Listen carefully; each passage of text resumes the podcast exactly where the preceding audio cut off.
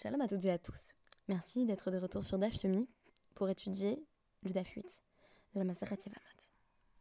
Notre référence du jour n'est autre que Femme soumise de Laura Doyle, dont, pour une raison que j'ignore, un professeur d'espagnol de prépa nous disait des extraits en cours de façon parodique.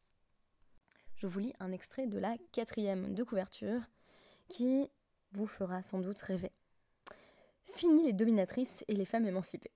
Wonder Woman libérée, Laura enchaîne tous les succès dans sa vie professionnelle. Cependant, sa vie conjugale tourne au fiasco. Analysant la situation, elle décide un jour d'endosser un rôle nouveau, celui de femme soumise. Le résultat est convaincant. Elle retrouve un homme sûr de lui, conforté dans ses pouvoirs masculins, aimant, attentionné et attentif aux désirs de son épouse. Avec humour et sincérité, Laura Doyle prêche dans son livre le retour aux valeurs traditionnelles du couple. L'homme décide, la femme susurre comme tu voudras mon amour. Aussi, pour garder votre conjoint, dites amène à tout. Ne prenez plus d'initiative, ne contrariez plus votre homme inutilement, confiez-lui les finances de votre ménage, ne le dirigez pas en voiture, même si. Laissez-le tout organiser et faites-lui enfin confiance. Autant de conseils qui vont à contre-courant des discours féministes. Et ça marche Voilà, j'espère que je vous ai donné envie de lire le livre de Laura Doyle intitulé Femme soumise. Femme soumise, c'est tout un programme et aussi dans la Guémara. Nous avions en effet posé il y a quelques jours la nécessité tiré du premier daf de la Masechet Kiddushin, d'obtenir le consentement d'une femme pour pouvoir l'épouser. Citant le Barthénora, nous évoquions la condition sine qua non, midata. Une femme ne peut être épousée qu'avec son consentement. Le Barthénora précisait que cela ne s'appliquait pas au cas de la Yevama, sauf dans le cas exceptionnel déjà évoqué à travers un podcast précédent, d'un Yavam, donc d'un beau-frère euh, de l'épouse du défunt, qui serait particulièrement repoussant, par exemple un homme couvert de pustules. Toutefois, l'Agmara va ici rendre compte de la règle générale, à savoir de l'obligation de la Yavama de se soumettre au bon vouloir de son Yavam. Et donc, cela va consister pour une veuve à attendre la décision de son beau-frère. Va-t-il faire Yiboum, va-t-il l'épouser, de gré ou de force, ou va-t-il faire Khalitsa et la libérer, lui permettant ainsi d'épouser n'importe quel homme? Toute la question dérive de l'interprétation d'un pasouk euh, qui contient le verbe vaidibma en Devarim 25-25, ce que les Rachamim interprètent comme une allusion au fait que l'on peut faire le yiboum même contre la vie euh, d'une femme, c'est-à-dire al-korha c'est tiré d'une interprétation d'un propos de Rabbi Yossé Bar Hanin. Celui-ci lit la première partie du Basouk Velakra, il la prendra, comme signifiant Melamed chez Megarsha Beget ou Martira. Cela indique que s'il souhaite divorcer, il lui remet son guet et il peut ensuite euh, se marier de nouveau avec elle. Il n'y a plus Khalitsa à partir du moment où il y a eu mariage par l'intermédiaire du Yiboum. Vayimma al-Kocha et il rentre en yiboum avec elle, donc il l'épouse, même si elle ne veut pas. Rabbi Yehuda Nassi tire les mêmes interprétations, c'est-à-dire fait les mêmes constats à l'Afrique, à partir de parties un peu différentes du même pasouk de Dvarim 25.5. De Meisha Nafka, ce que euh, Rabbi Yoseba Hanina affirme au sujet du fait qu'une fois qu'il a fait Yiboum, elle devient une épouse comme une autre donc euh, il, doit désormais divorcer avec un Getz et peut euh, l'épouser de nouveau, euh, on le déduit de Leisha, elle devient pleinement sa femme. Et de Mi Yavama Yavoalea, et de la partie du Pasouk qui dit qu'il prend la Yavama à lui pour être sa femme, Nafka al Il déduit qu'on peut l'épouser même si elle n'a pas exprimé son consentement. Le commentaire du Malbim note ici que de manière générale, on parle de Bia el Isha. Ce qu'on pourrait traduire par un rapport sexuel avec une femme. Selon le Malbim, la configuration par défaut du mariage est égalitaire en ce qu'elle ne peut se faire sans le consentement de la femme. Dans le cas du Yeboum, on indique, selon l'interprétation de Rabbi, c'est-à-dire Rabbi Yehuda Anassi, Aléa, sur elle, pour indiquer précisément la domination du Yabam. C'est lui qui décide s'il va y avoir mariage ou khalitsa. Et elle n'a pas son mot à dire en la matière.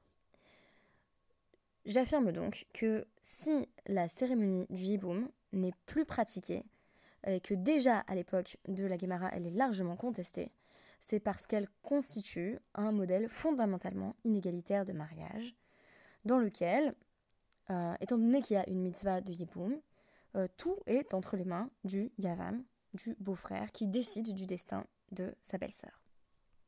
Rashi, dans son commentaire, avec le Zibur Amatriel Balkorcha, explique que cela va plus loin.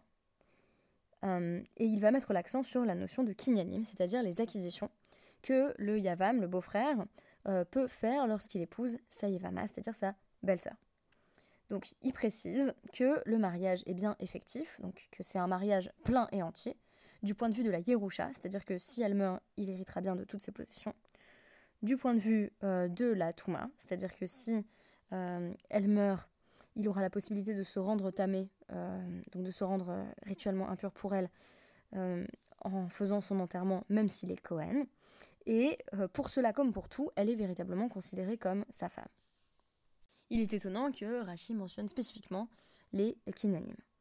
Je tire une partie de cette analyse du Dafyomi Advancement Forum, section Insights.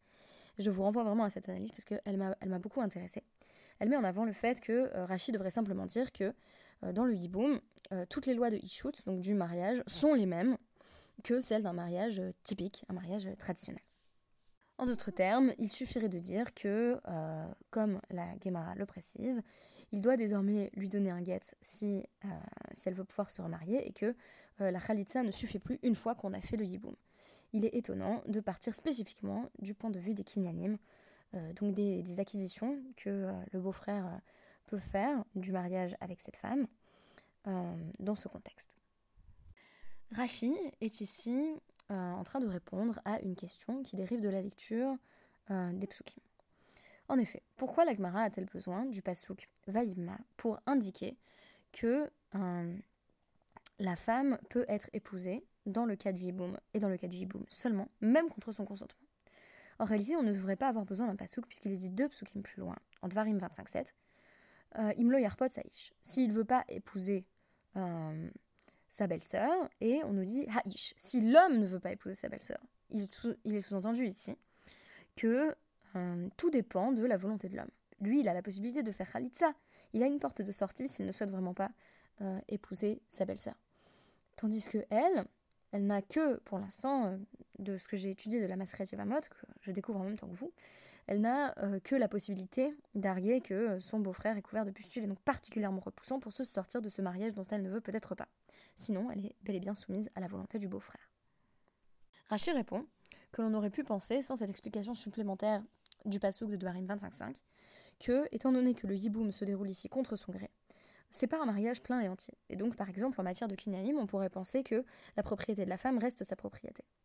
En réalité, on nous enseigne Vayibma à travers ce pasouk euh, pour nous dire que euh, c'est véritablement un mariage quand bien même on n'est pas le date de la femme. Et c'est un cas absolument exceptionnel, puisque dans tout autre mariage, si l'on n'avait pas le consentement euh, clair et informé de l'épouse, il n'y aurait pas mariage.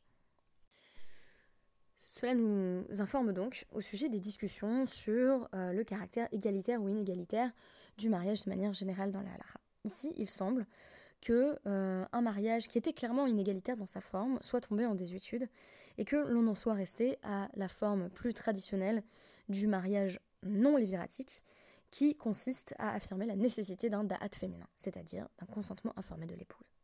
Il y a beaucoup de raisons euh, qui ont fait que les sages euh, ont la khalitsa au yiboum, c'est-à-dire que dans une situation où une femme devrait épouser son beau-frère, on préfère finalement contraindre le couple c'est vraiment de façon quasi contrainte, hein, ça on va s'en assurer dans, la suite de la Gemara, à euh, procéder à la cérémonie de Khalitsa qui semblait pourtant dévalorisée dans le texte thoraïque.